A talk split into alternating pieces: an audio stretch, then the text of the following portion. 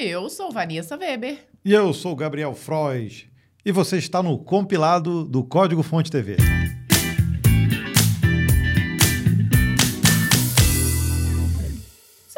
Bem-vindo a este compilado de número 102, que contempla as notícias do dia 6 de maio até o dia 12 de maio. Gabriel já está se deliciando com o seu latte macchiato. Ah, e quem ajuda a gente a tomar esse café com cápsula são as pessoas que fazem parte do Clube dos Compiladores. Se você não conhece, a gente fala agora o que, que é esse clube. Bom, no YouTube, se você acompanha a gente em outras uh, plataformas como uh, Spotify, Amazon Music, etc.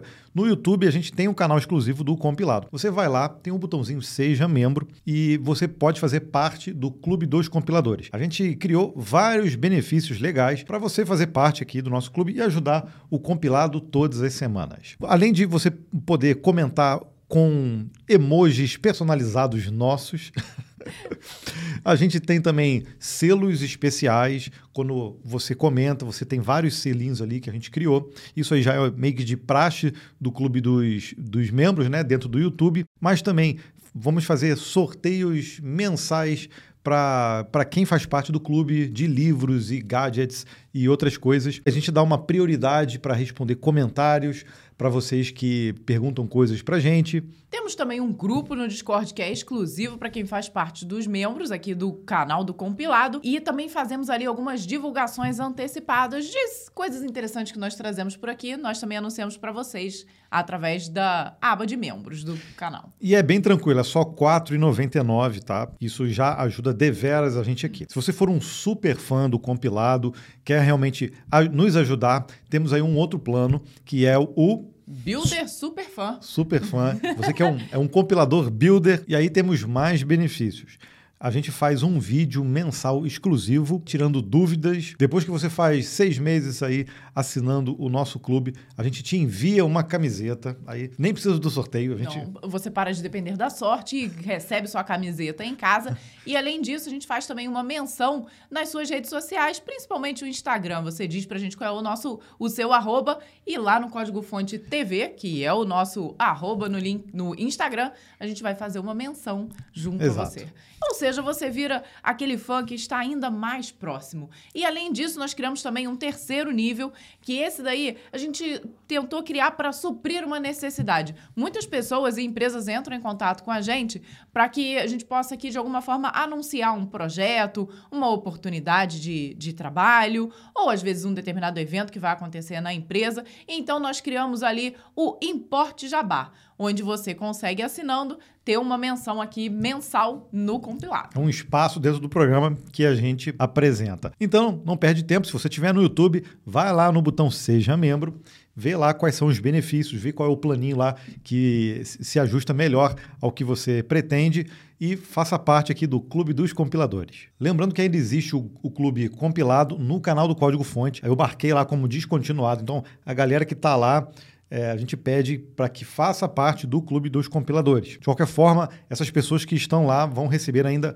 menções honrosas. Muito obrigado a Priscila Silva Batista, Eduardo Hermans, André Luiz Axt, Viviane Silva, Gerson Albino, Josélia e Márcio Sales. E agora o nosso agradecimento super especial a quem se tornou aqui um membro do Clube dos Compiladores, ao Tiago Henrique Assi, ao Matheus Freitas, Davi Santos, Maicon Vick de Oliveira, Diego Maia Brandão, Felipe Costa, Cristina Penacchione, Hugo Leonardo, André Luiz, Axel. Olha, ele está nos dois. Muito obrigado, André.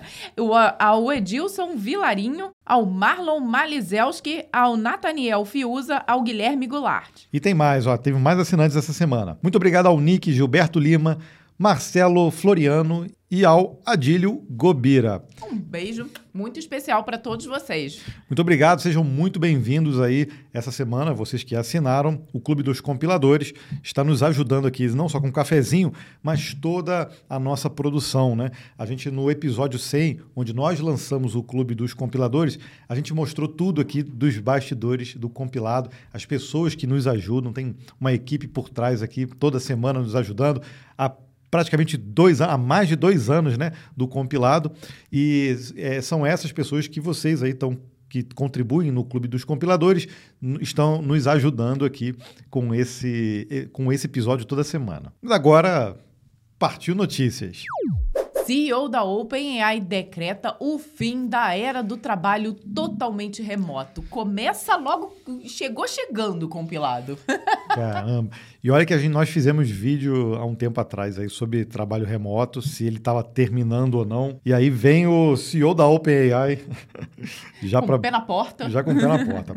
Olha só a polêmica. Sam Altman, que é o CEO da OpenAI, participou de uma conferência organizada pela fintech Stripe e soltou o verbo. Ele declarou textualmente ser contra o trabalho remoto e que acredita que essa tendência está com os dias contados. De acordo com o um executivo, profissionais que trabalham em um escritório geram produtos para a empresa, enquanto o modelo remoto gera confusão nossa, olha só que forte, né? Uhum. Altman não perdoou e meteu o dedo na ferida. Acho que definitivamente um dos piores erros da indústria de tecnologia em muito tempo foi que todo mundo pensava que poderia ser totalmente remoto para sempre. Ele ainda disse que essa experiência acabou e é hora de se voltar para os escritórios. Curiosamente, Sam Altman admitiu que existem muitos funcionários da OpenAI que trabalham remotamente. Algumas de nossas melhores pessoas são remotas e continuaremos a apoiá-las sempre. Totalmente contraditório. Voltando à notícia. O executivo chegou a brincar e declarou que desenvolvedores interessados em trabalhar remotamente não devem desistir de se candidatar para a OpenAI. A bronca do CEO, na verdade, é contra o trabalho totalmente remoto, principalmente em empresas que estão começando. Em uma mensagem postada no Twitter, Sam Altman disse: as empresas empresas de tecnologia que correram para o trabalho remoto total cometeram um grande erro. E as rachaduras, eu não sei falar rachaduras com. com, com crackers. Sotaque, crackers estão começando a aparecer.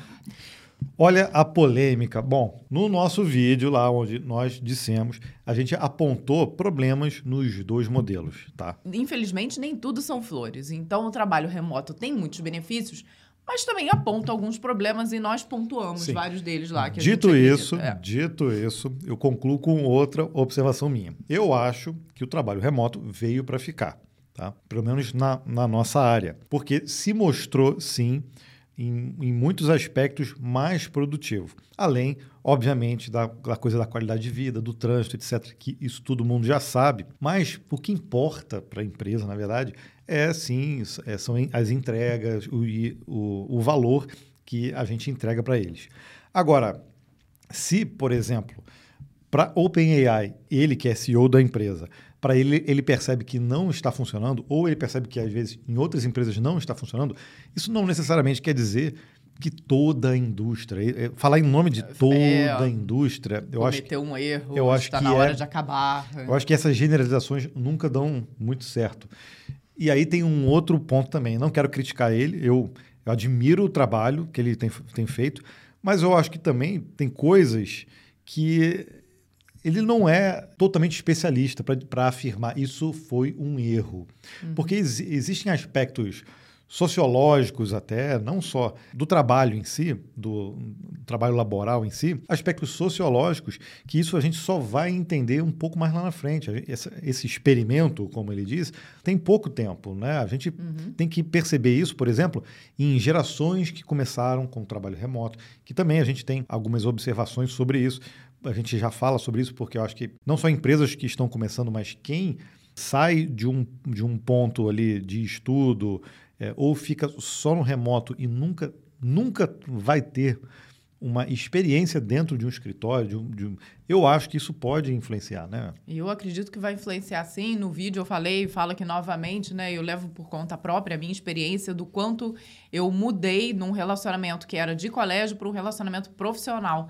Então, eu acho que faz muita diferença esse convívio com outras pessoas num ambiente de trabalho. Claro que são outras é, é uma outra geração que está agora, que já nasceu com a internet, está muito mais acostumada a, a ter essa interação através da internet, mas ainda assim, eu acho que lá na frente a gente vai conseguir analisar melhor esses números e esses dados, mas também tenho essa minha ressalva para quem está começando é. e até entendo o ponto de vista dele de talvez empresas que também estão começando, porque é muito difícil você criar ali uma cultura da empresa estando todo mundo remoto. Aquela reunião, tudo que acontecia, o momento do cafezinho dentro da empresa, é, é, muito difícil de você transportar tudo isso para o remoto. Então, às vezes, eu penso justamente é, nisso. Mas aí é... as pessoas vão achar que cultura é só cafezinho, não, é só Não, distração. não é só isso, claro que não. É. Até porque, justamente devido à cultura, muitas empresas se deram muito bem com o remoto, porque elas já tinham ali uma essa, essa cultura de trabalho muito alinhado de uma forma que transportar para o remoto foi muito fácil. Outras empresas já não. Às vezes, o trabalho exigia ali uma uma conjunção ali das pessoas que, que, que, é mais difícil de se fazer no remoto.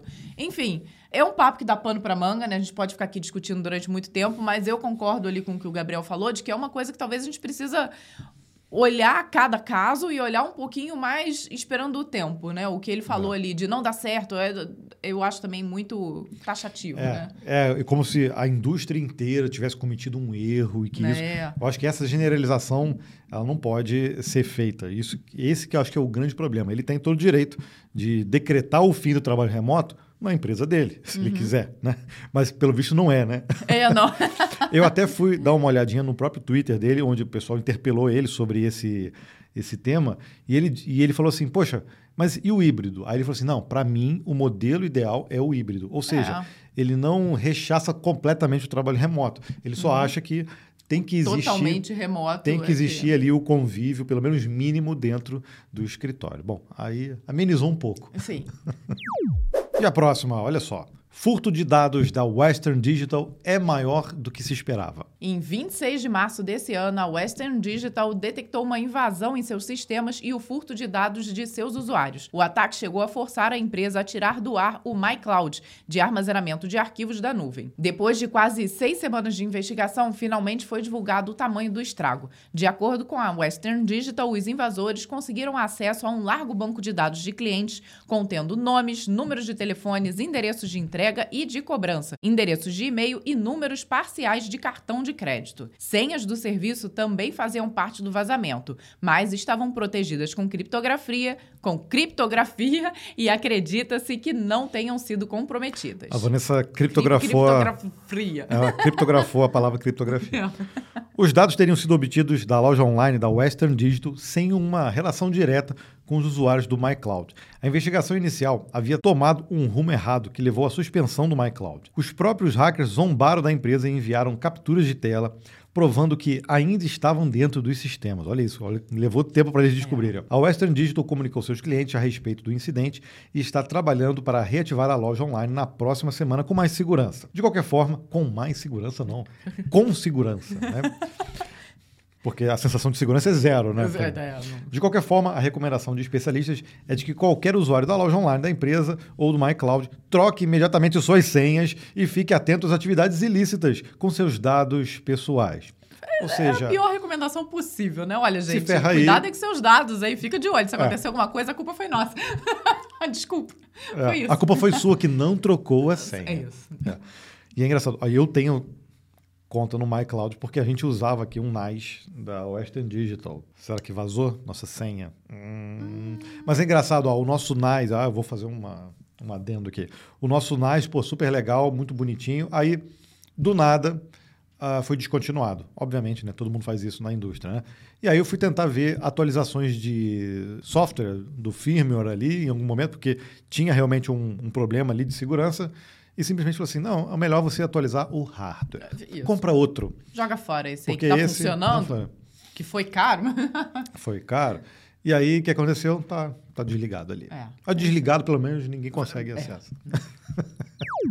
Novo sistema de busca do GitHub já está no ar. Foram 18 meses de desenvolvimento, mas finalmente nasceu o novo sistema de busca do código do GitHub. A gente já falou aqui no compilado, né? Falamos. né? O que começou com um preview técnico em dezembro de 2021 agora está disponível para todos os users. A nova busca na plataforma não apenas é duas vezes mais rápida do que a anterior, como também entende o código, entende entre aspas, tá? entende o código colocando os resultados mais relevantes primeiro. Poxa, legal isso. Uhum. Segundo o comunicado oficial, até mesmo a interface foi melhorada implementando sugestões de busca e categorizando e formatando os resultados. Além disso, a ferramenta agora também traz suporte a consultas de substring, expressões regulares e pesquisa de símbolos. Essa mudança está sendo chamada de nova era de inteligência de código. Hum.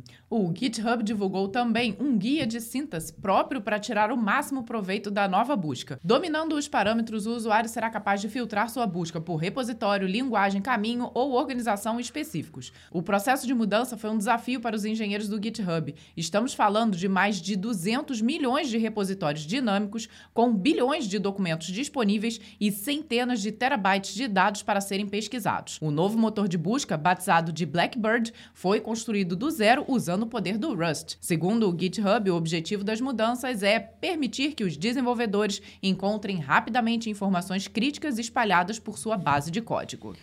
Ou seja, mais um case de sucesso aí na conta do Rust, porque desenvolver um sistema para 200 milhões de repositórios e bilhões de documentos não é coisa simples. Até porque fazer indexação disso, na hora de você Nossa. fazer busca, é, é, complicadíssimo. Não dá assim para para fazer igual a gente faz nos nossos sistemas, às vezes, fazendo um, um cachezinho ali, uma indexação ali, faz uma redundância aqui, é, até porque são repositórios dinâmicos e, né, então é complicado mesmo, né? Só, só quem já montou um sistema de, de busca desse tipo, assim, eu, obviamente eu não montei, mas eu já fiz sistema de indexação de documentos é, em repositórios. E, então, era um banco de dados que armazenava documentos e ali eu precisava fazer indexação e busca. Cara, é complexo pra caramba, pra caramba dá muito né? trabalho. E com essa montoeira de dados, então, fica muito mais complexo. Eu lembro que na época que nós noticiamos, provavelmente em dezembro de 2021, o ganho de performance com o Rust foi absurdo. E eles estavam testando ainda com uma pequena parte dessa base, né? Então, agora que realmente chegaram de fato ao final e liberaram para todos. Então, testaremos. A gente pode, inclusive, criar um mini tutorial com esse guia de sintaxe deles ali. Sem dúvida. Pode ser no código fonte até, a gente mostrando como é, você cria ali, como é que você faz as suas buscas. Se você pedir aqui, a, a gente, gente atende. A gente bota na listinha lá e vai sair em algum momento lá no código fonte. Dart ganha a maior atualização da história. O Google realizou a sua conferência, o I.O., essa semana, repleta de novidades para desenvolvedores e usuários, e uma das surpresas apresentadas foi o Dart 3. De acordo com os seus engenheiros, essa é a maior atualização da história da linguagem do script. São três inovações que foram apresentadas de uma vez para o Dart. A primeira delas é ousada. Dart teria se tornado a primeira linguagem a obter 100% de suporte para null safety depois de seu lançamento. Isso significa que daqui para frente o desenvolvedor pode confiar que se um tipo disser que um valor não é nulo, ele nunca poderá ser nulo. Essa proteção evita certas classes de erros de codificação, com exceções null pointer. A segunda grande mudança no Dart 3 está relacionada a um conjunto de funcionalidades para registros, padrões e modificadores de classe, que não existiam anteriormente. E isso facilitará a criação e o gerenciamento de dados estruturados, assim como suporte para controles de acesso refinados para classes. Por último, o Dart 3 já está apresentando para seus desenvolvedores uma prévia do que está vindo no futuro para a linguagem. A proposta é ampliar o suporte da plataforma com código nativo para web via compilação WebAssembly, para melhorar performance, tempo de carregamento e interoperabilidade. Todas essas novidades já estão disponíveis tanto no Dart SDK autônomo quanto no SDK do Flutter 3.10. Então, pode atualizar sem medo. Obviamente, tem que fazer uma, um comparativo de compatibilidade, tá? Se você tiver... Então tem um pouquinho de medo.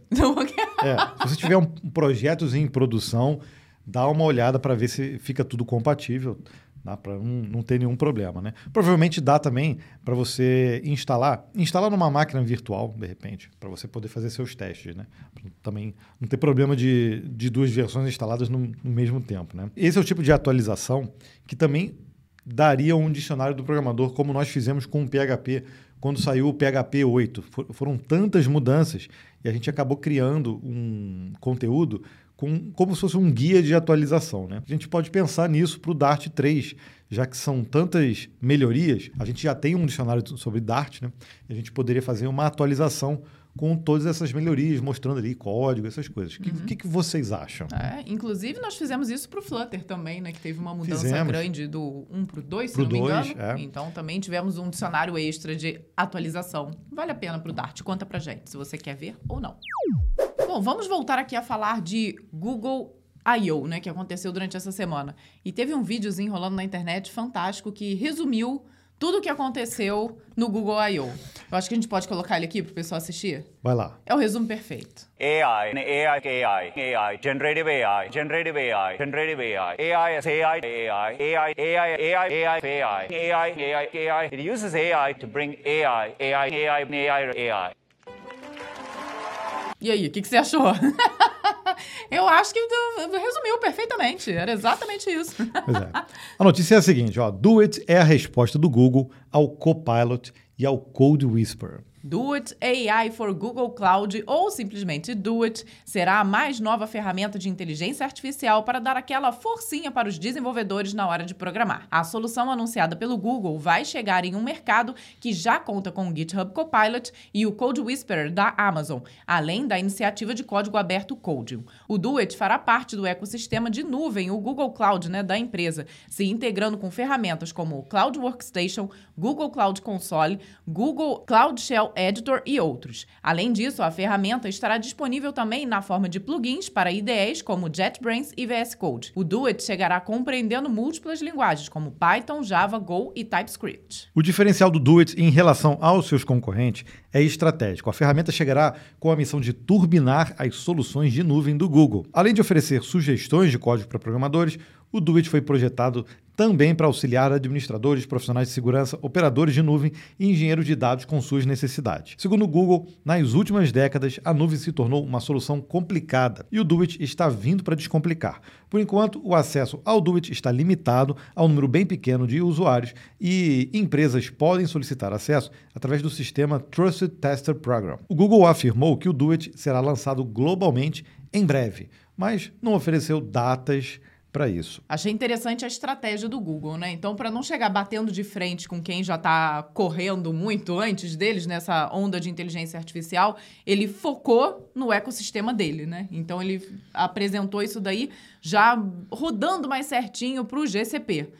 Concorda? Não, eu não concordo. Não? Por eu quê? acho que essa estratégia é a, é a mesma que a AWS fez com o Code Whisper. Sim. Criou uma extensão que é própria para quem utiliza a plataforma deles. Ok, isso é legal, beleza. Mas com certeza quem não usa o GCP não vai ficar atraído a usar o, o Coden, não, o Coden não, o Do It. Uhum. Entendeu?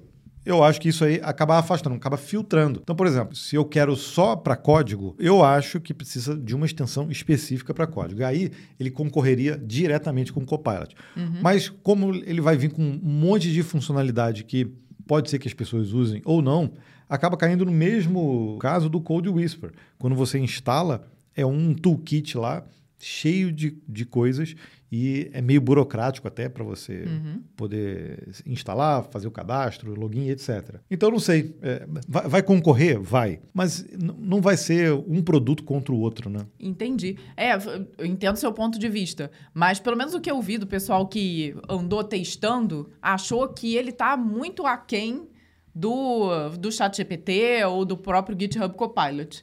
Então, talvez, eu acho que eles lançaram isso para a base deles, porque é mais fácil conquistar quem já está ali debaixo da própria asa, para depois conseguir conquistar quem está lá do lado de fora. Pode ter sido essa estratégia. É. Tá. Bom, a, a, gente sabe que o GCP começou a dar lucro agora, né? Tem pouco uhum. tempo. Mas não sei o que isso tem a ver também com a notícia. Mas, mas é, é, mais uma ferramenta que eles podem oferecer para os profissionais. Uhum. Né?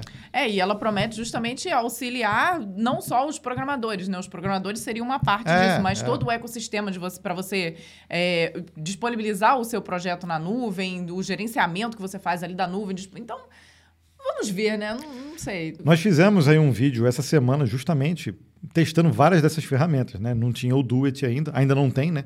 Para a gente instalar. Testamos o Code Whisper, inclusive. Pelo que eu vi do It, ele também vem com essa pegada, já, o, já que vem o GitHub Copilot X, que é um chatzinho ali, você conseguir conversar com a sua ideia e extrair informações. Mas mesmo assim, né, a gente precisa olhar para ver realmente, fazer comparativos para ver se realmente é uma ferramenta que já está ali é, pronta para uso, pronta uhum, como está o, o Copilot, né? Uhum. Porque até então a gente viu algumas ferramentas bem legais nesse sentido que já estão ali quase chegando ali no Copilot, mas ainda falta aí um, um pouquinho de arroz com feijão para elas, né? Mais uma treta aí, olha só. criador do Svelte diz que TypeScript não vale a pena. Eita, nós! Essa semana teve polêmica no mundo dev e o TypeScript virou alvo. A treta começou com um pull request no repositório do Svelte solicitando a migração do TypeScript para o JSDoc. A gente vai explicar um pouquinho melhor. É uma mudança de paradigma pesada para o framework, que estaria limpando o terreno para a chegada do Svelte 4. A guinada pegou muitos desenvolvedores de surpresa, que não entenderam os motivos por trás dessa decisão. A confusão aumentou quando desenterraram declarações de Rich Harris, o criador do Svelte, de um mês atrás. Em entrevista, o desenvolvedor foi textual. TypeScript é um pouco chato. Há todos esses pontos de atrito quando você usa uma linguagem não padrão como TypeScript que eu acredito que não vale a pena. Harris acrescentou: Decidimos migrar do TypeScript na base de código principal do Svelte e usar o JavaScript. Apesar das declarações serem antigas, a bomba explodiu essa semana. O assunto ficou tão quente que os comentários no repositório foram trancados e Rich Harris teve que se explicar sobre a questão. Segundo o criador do Svelte, estamos apenas movendo declarações de tipo de arquivos.ts para arquivos.js com anotações JSDoc. JSDoc. Como usuário do Svelte, isso não afetará a sua capacidade de usar o TypeScript com o Svelte. As funções exportadas do Svelte ainda terão os mesmos benefícios do TypeScript, aos quais você já está acostumado. Então, take it easy. Até o momento, os ânimos continuam exaltados na comunidade. E a pull request está lá ainda paradinha, né? Tá lá, tá lá. Agora eu gosto de ver, o pessoal realmente gosta de ver o, o, o bicho pegando, né? Porque resgataram, o cara, o cara falou um negócio um mês atrás, trouxeram pra tona. Ah, aqui foi o que você falou. Mas isso aí. Mas isso aí, esse é o problema. O pessoal gosta de tretar, às vezes, em pull request, né? Eu acho que isso aí são os piores comentadores aí, essa galera. Eu acho que ele pode estar frustrado em algum momento com algumas coisas coisas do TypeScript, mas dizer que não vale a pena foi meio forçado, né? É meio forte isso. Né? Uhum, também concordo. Voltando aqui no Google I.O., o Google coloca IA em mais serviços. Você já viu o que aconteceu, né? No, no videozinho aí do Sanda Pichai. Como não podia deixar de ser, a conferência Google I.O. esteve lotada de anúncios relacionados à inteligência artificial. Além da ferramenta Do It, o Google apresentou também outras soluções e informou que essa tecnologia será integrada com diversos produtos da empresa, assim como a Microsoft está fazendo. Né? Uma das grandes novidades foi o lançamento global do Bard, a ferramenta que vai turbinar as pesquisas do Google que seria uma mistura de Chat GPT com Bing. Anteriormente, o Bard estava em fase de teste nos Estados Unidos e no Reino Unido, mas passa a estar disponível em 180 países. Infelizmente, o Brasil foi deixado fora dessa e não há previsão para o serviço chegar por aqui. Caramba! Por quê? Foi disponibilizado em 180 países e o Brasil é um dos, dos países Caramba. que mais tem internautas é, aí. Como assim, okay, né? Ok, tudo bem, vai. A base do Bard é o modelo de linguagem Palm 2, sucessor poderoso do antigo Lambda. Segundo o Google, o Palm 2 permitiu que a empresa produzisse 25 produtos e recursos inéditos para o seu ecossistema. Entre os serviços que serão beneficiados pela nova tecnologia, ainda esse ano estão o Gmail, que passará a ter um novo assistente de criação de texto, Google Maps, que vai receber novas possibilidades de interatividade, e o Google Fotos, que ganhará recursos de edição de imagem com inteligência artificial. O Google também apresentou soluções específicas para os setores de medicina e segurança. Sobre as críticas à tecnologia, o Google reforçou que sua estratégia combina ousadia com responsabilidade. Eu vou voltar de novo a falar daquela entrevista do Sander Pichai, onde ele fala que tem uma certa caixa preta ali na, na no desenvolvimento da inteligência artificial que eles não entendem muito bem o que é. acontece. É. Super responsável. É, ousadia e responsabilidade. Ousadia seria o quê? Colocar o Lambda, que já entrou Se em. declarou ser. É, é até, até, poucos, até poucos meses atrás, estava numa treta gigante aí. E, e o, o, Google afirmou, não, mas ela não tem conexão com a internet, ela não, ela não interage, não sei o quê, e agora já está em 25 produtos aí. É isso, criaram um modelo mais poderoso que ela e liberaram tudo.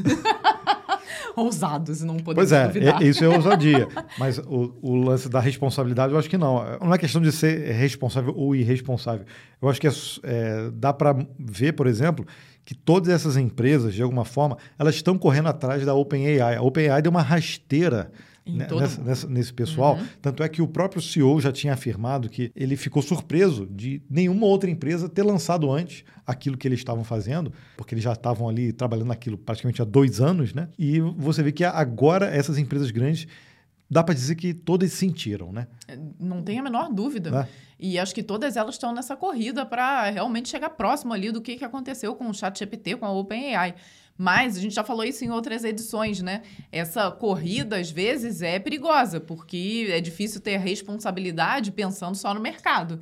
Porque as pessoas realmente vão querer lançar o produto o mais rápido possível. Não pode deixar o concorrente avançar tanto assim, né? Mas, enfim, é aquele assunto que também dá pano para manga e uma discussão eterna, se ficarmos aqui falando. Então vamos a uma notícia que aconteceu na última semana e que nós estamos trazendo aqui para esse compilado. A Amazon abandona microserviços e reduz custos em 90%.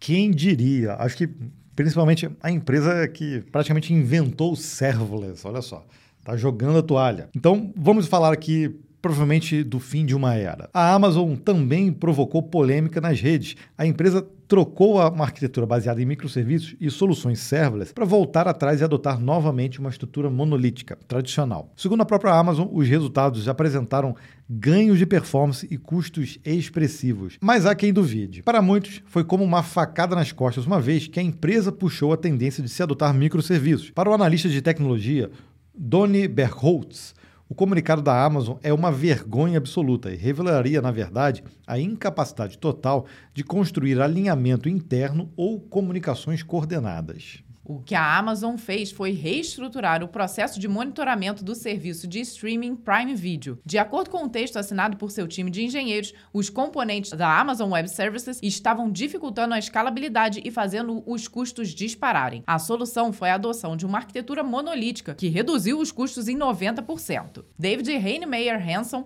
criador do Ruby on Rails, aplaudiu a decisão da Amazon e aproveitou para atacar os microserviços. O veterano declarou em seu blog: na prática, os microserviços representam talvez o maior canto de sereia para complicar desnecessariamente seu sistema. De muitas maneiras, os microserviços são uma arquitetura zumbi que simplesmente se recusa a morrer. Nossa, Ou seja, monolítico agora vai voltar ao hype novamente. será? Não, eu acho que o que espantou todo mundo foi ver esse tipo de iniciativa vindo de um time de engenheiros da Amazon. Porque realmente é, é aquela sensação de facada nas costas. Pois, poxa vida, justamente vocês estão aqui atacando contra agora uma tecnologia que foi lançada Não, praticamente e- por vocês. E, e outra coisa, né?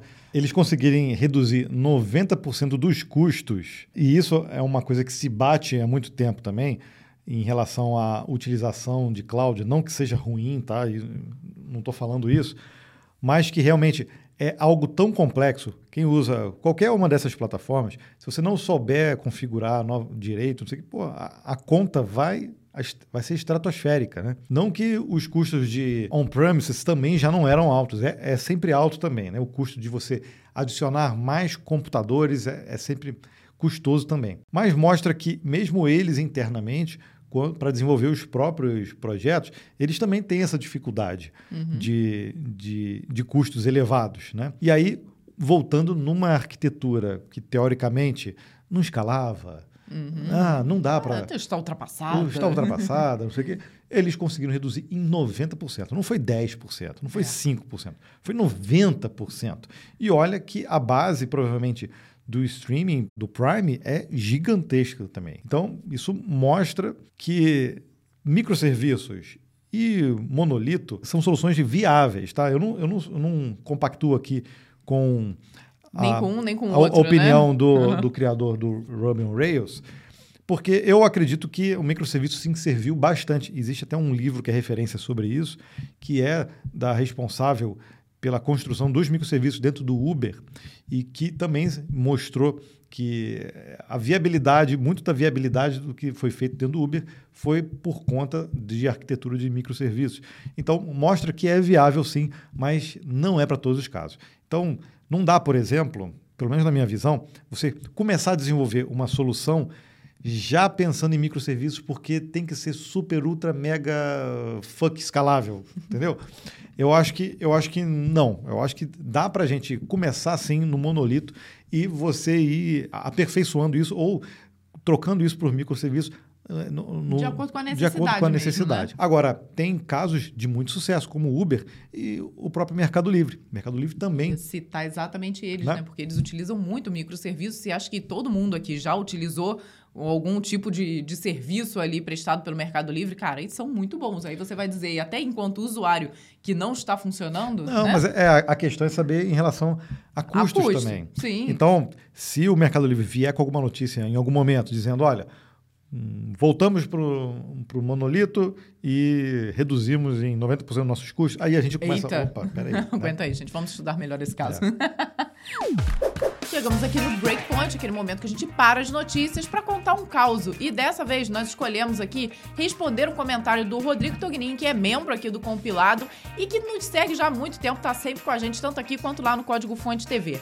E ele falou assim: muito bom, CDFs. Gostaria de saber por quais tecnologias vocês passaram e quais tipos de sistemas desenvolveram, em quais áreas vocês atuaram. Abraços e vamos Dá pra, lá. ver, dá pra ver no comentário dele que ele é membro e ele é um dos maiores comentadores, porque tem um balãozinho ali com um coração. Olha só que legal. Muito obrigado pela sugestão. A gente já até falou, eu acho que isso em algum outro breakpoint, se eu não me engano, ou algum vídeo do canal, né? Mas não tem problema. A gente volta para falar sobre esse tema. Faz um resumão aqui, Gabriel. Vamos Podemos? fazer um resumão aqui dos últimos 25 anos, praticamente, mas vou fazer bem rápido, tá? Olha só, eu comecei trabalhando com ah, o Pascal, né, essas linguagens que a gente começou a, a aprender, mas profissionalmente foi atuando num comércio eletrônico, eu desenvolvi uma loja do zero, era só eu na empresa, na, A equipe era Gabriel equipe, e Gabriel. é, era uma loja né, que, física e eles queriam construir uma loja virtual. Na época não tinha essas soluções prontas, então eu fui construir. Na época eu usava o ASP, é, o ASP 3, né, que é o clássico, mas isso foi em 99, então ali já E ele só chamava ASP mesmo. era Sério. só ASP. É, utilizava como banco de dados, por incrível que pareça, o Access, que era o mais simples ali na época, para eu conseguir hospedar, e, e rodava no IS, na primeira versão do IS, dentro do Windows NT 4.0. Não sei se vocês lembram dessa versão do Windows. É, nossa, é, era, era com- complexo, né?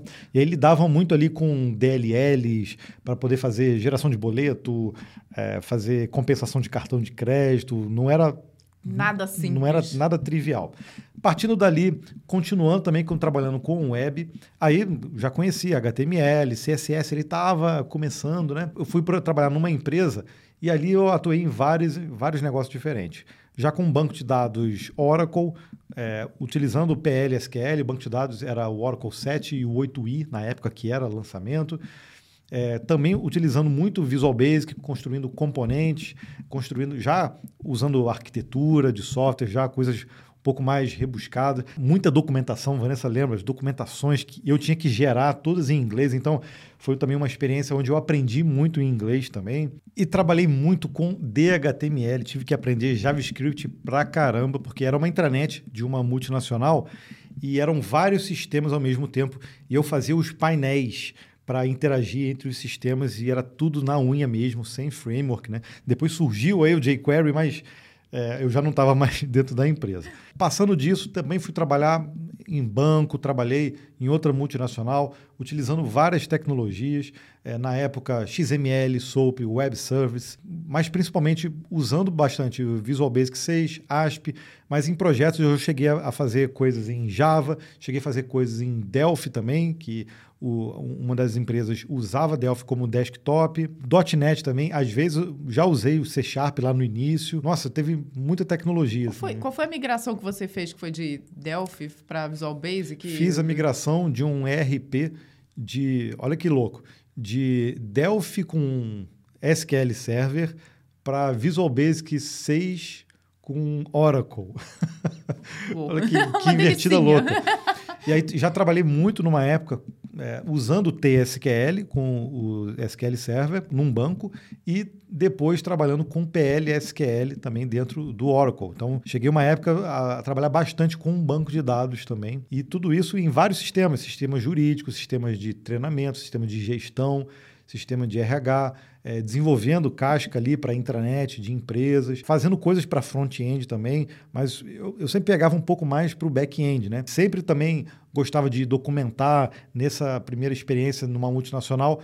Eu fazia muita documentação, coisas em inglês, então isso me ajudou também a aprender inglês. São muitas experiências diferentes, né, com tecnologias diferentes. É, é sempre difícil um pouco contar nossa história, porque está sempre tudo muito junto e misturado. E a gente aproveitou muito isso, né? Porque eu já trabalho há muito tempo na nossa empresa, eu fui a primeira que vi ficar full time aqui, e eu aproveitava todas as experiências do Gabriel na empresa, ele trazia para a gente aplicar na nossa. Então, até os modelos de documentação, como a gente fazia proposta, tudo isso, a gente vinha de modelos de grandes Leva empresas, levantamentos, né? Né? De, é, de sistemas e tudo mais. Ah. Então, bom, lá do início eu comecei com Pascal e logo depois no estágio eu comecei com Clipper. Então, passei durante um tempo, é, tinha uma linguagem que é muito similar ali ao Clipper, que eu sempre esqueço o nome, mas que eu também cheguei a mexer. Depois fui para o VB6, nunca cheguei a ter ali uma experiência com Delphi, só às vezes acompanhando alguma coisa que o Gabriel estava estudando.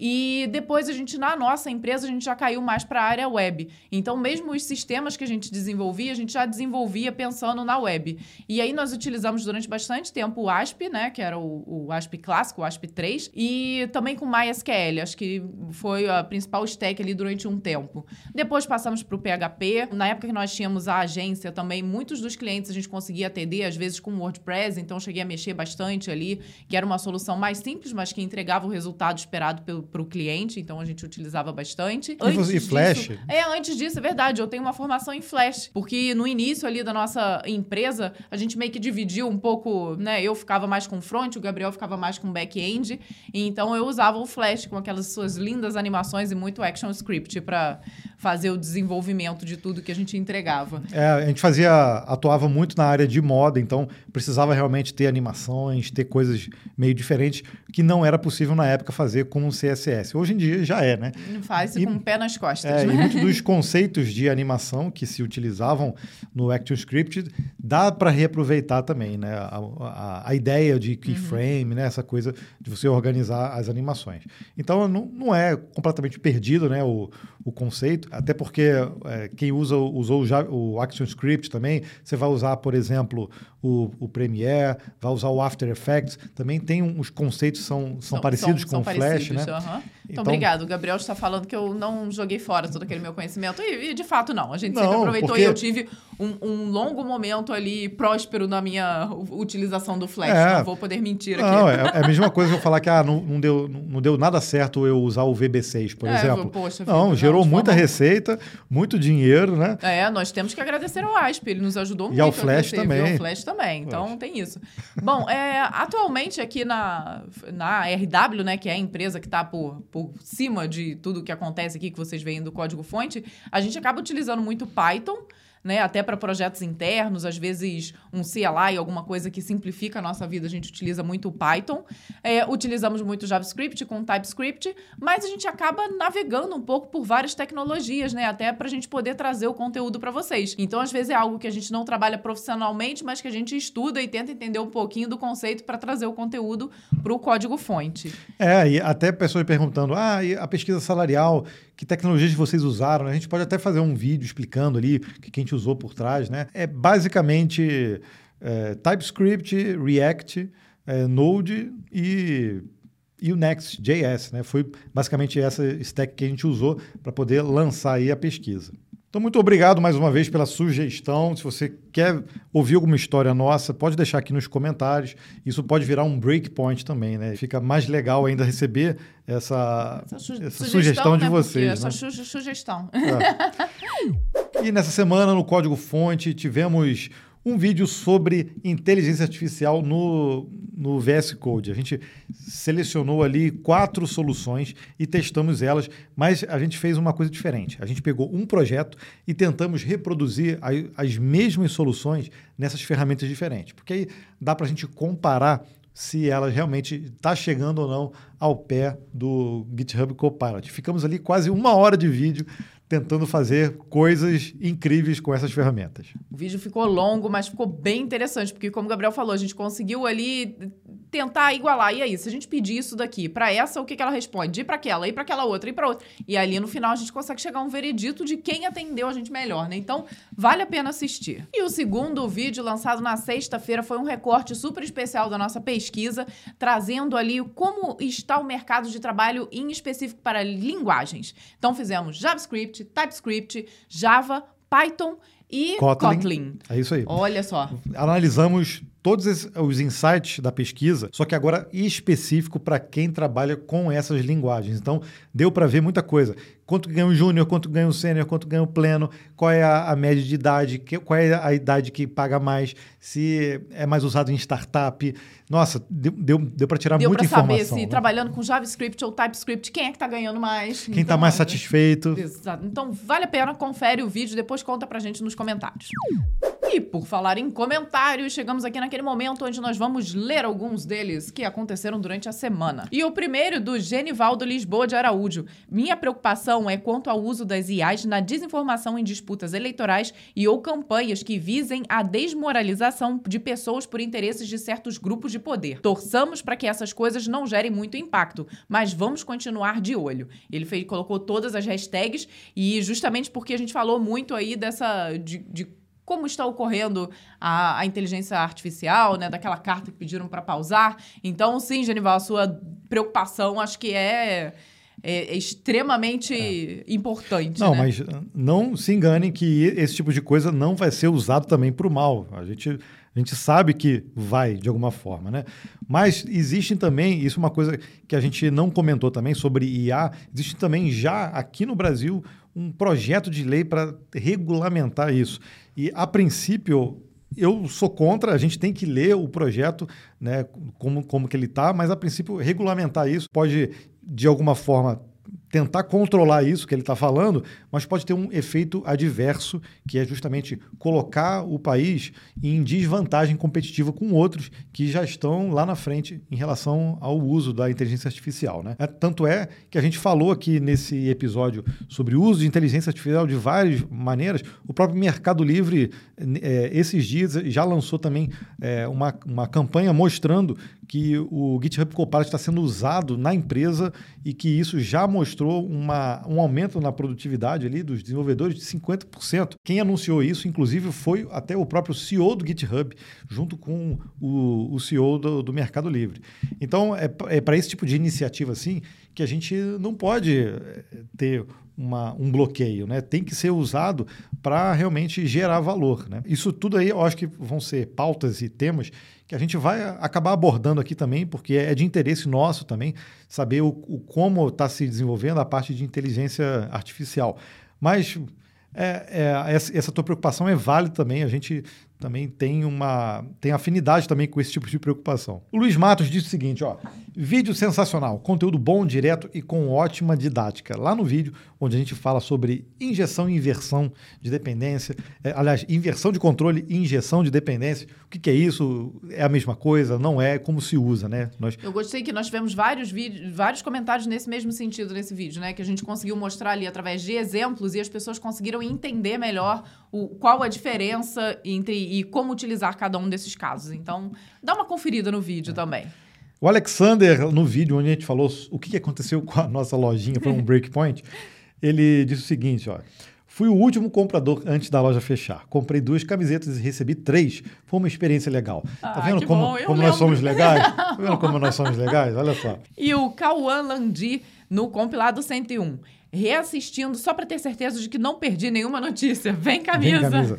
Cauã aqui, sensacional. Olha. Muito você- bom. São, pô, ele deu duas visualizações pra gente e assistiu tudo novamente. Caramba, cara, você é guerreiro, hein? Pra aguentar a Sim. gente tanto tempo, hein?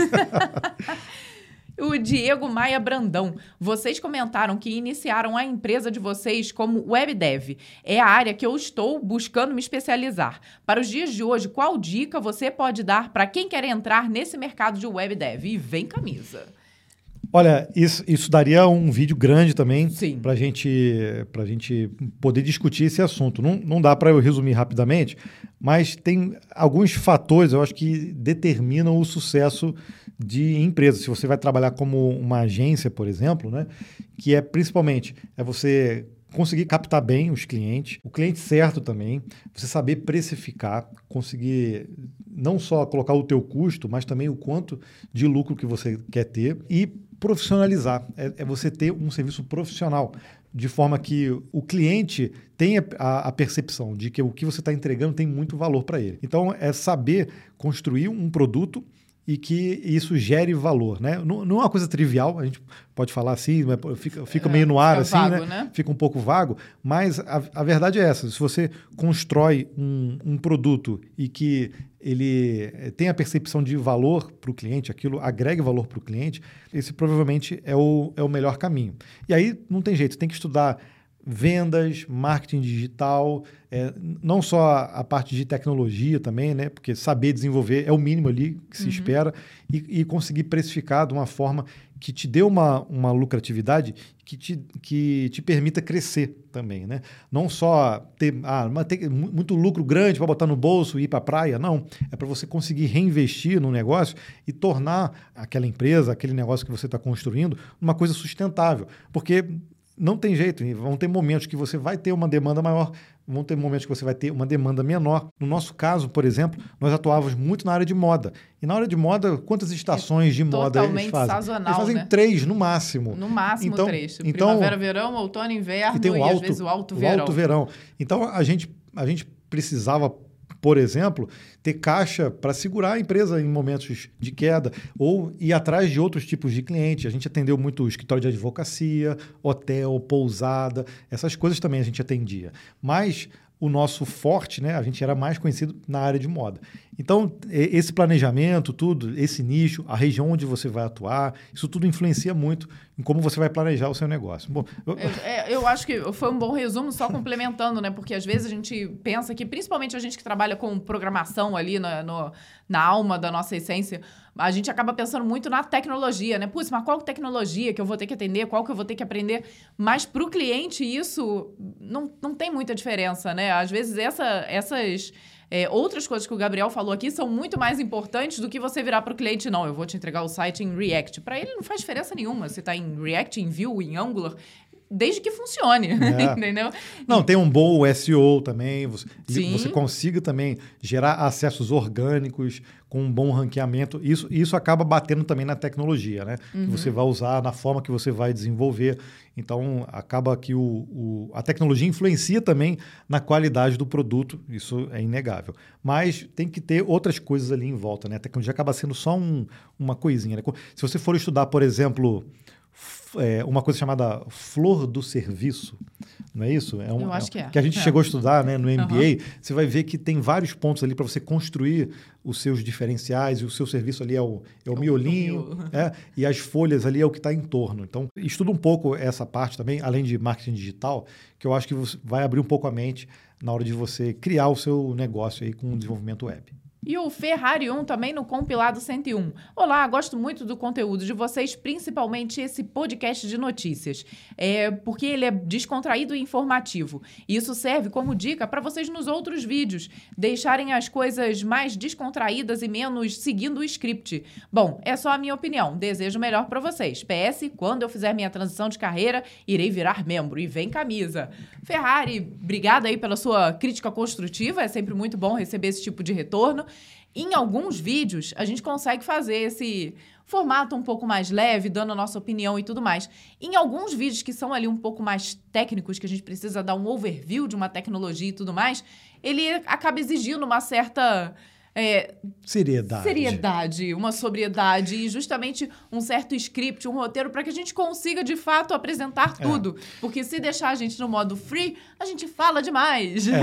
Se você, provavelmente você não acompanhou o nosso canal lá no início de 2016, 2017, a gente fazia muito isso nos nossos vídeos, de ficar brincando, brincando. E muita gente até criticava, assim, poxa, eu não quero assistir isso, eu quero uma coisa mais direta, uma coisa mais assim. E aí a gente foi moldando a nossa forma de fazer. Obviamente, a gente criou alguns quadros dentro do código-fonte, e aí isso dá um pouco da liberdade da gente fazer, às vezes, ou não, né? Mas é uma questão que a gente acabou percebendo essa demanda das pessoas, é, no público que a gente estava gerando dentro do código-fonte, para esse formato que hoje que a gente faz, né? A gente continua fazendo de uma forma é, mais informal possível, mas tem certos assuntos assim e temas que a gente prefere ir direto no ponto, assim, né? Agora sim, Vanessa, chegamos no sorteio do compilador. Depois de duas semanas com as vozes debilitadas, bem que a minha não tá muito boa ainda não. Partiremos para a voz do locutor para sortear para você que comentou no último episódio do compilado uma belíssima camiseta. Olha só que legal. Então, não deixe de comentar nesse aqui, no 102, que aí no próximo episódio você já vai estar concorrendo a uma camiseta do compilado. Olha que delícia. Então, vamos ver quem foi o vencedor. Mas primeiro, eu vou botar um anúnciozinho, né? Para pagar o frete. Pra pagar o frete. Agora, quem tá nos escutando não precisa se deliciar com o anúncio. Olha só que legal. Olha, quem ganhou foi o Joel Chaves Paiva. Melhor forma de começar o sábado.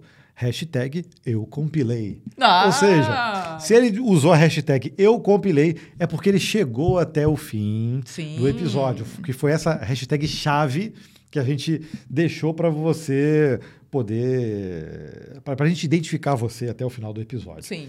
E eu vou entrar em contato com você através do seu próprio comentário para que você passe suas informações para contato códigofonte.com.br. E lembrando também que nós combinamos aqui com os membros do canal que nós faremos o sorteio da camiseta no último sábado de cada mês, ok? Da camiseta, ou do livro, ou do gadget, enfim.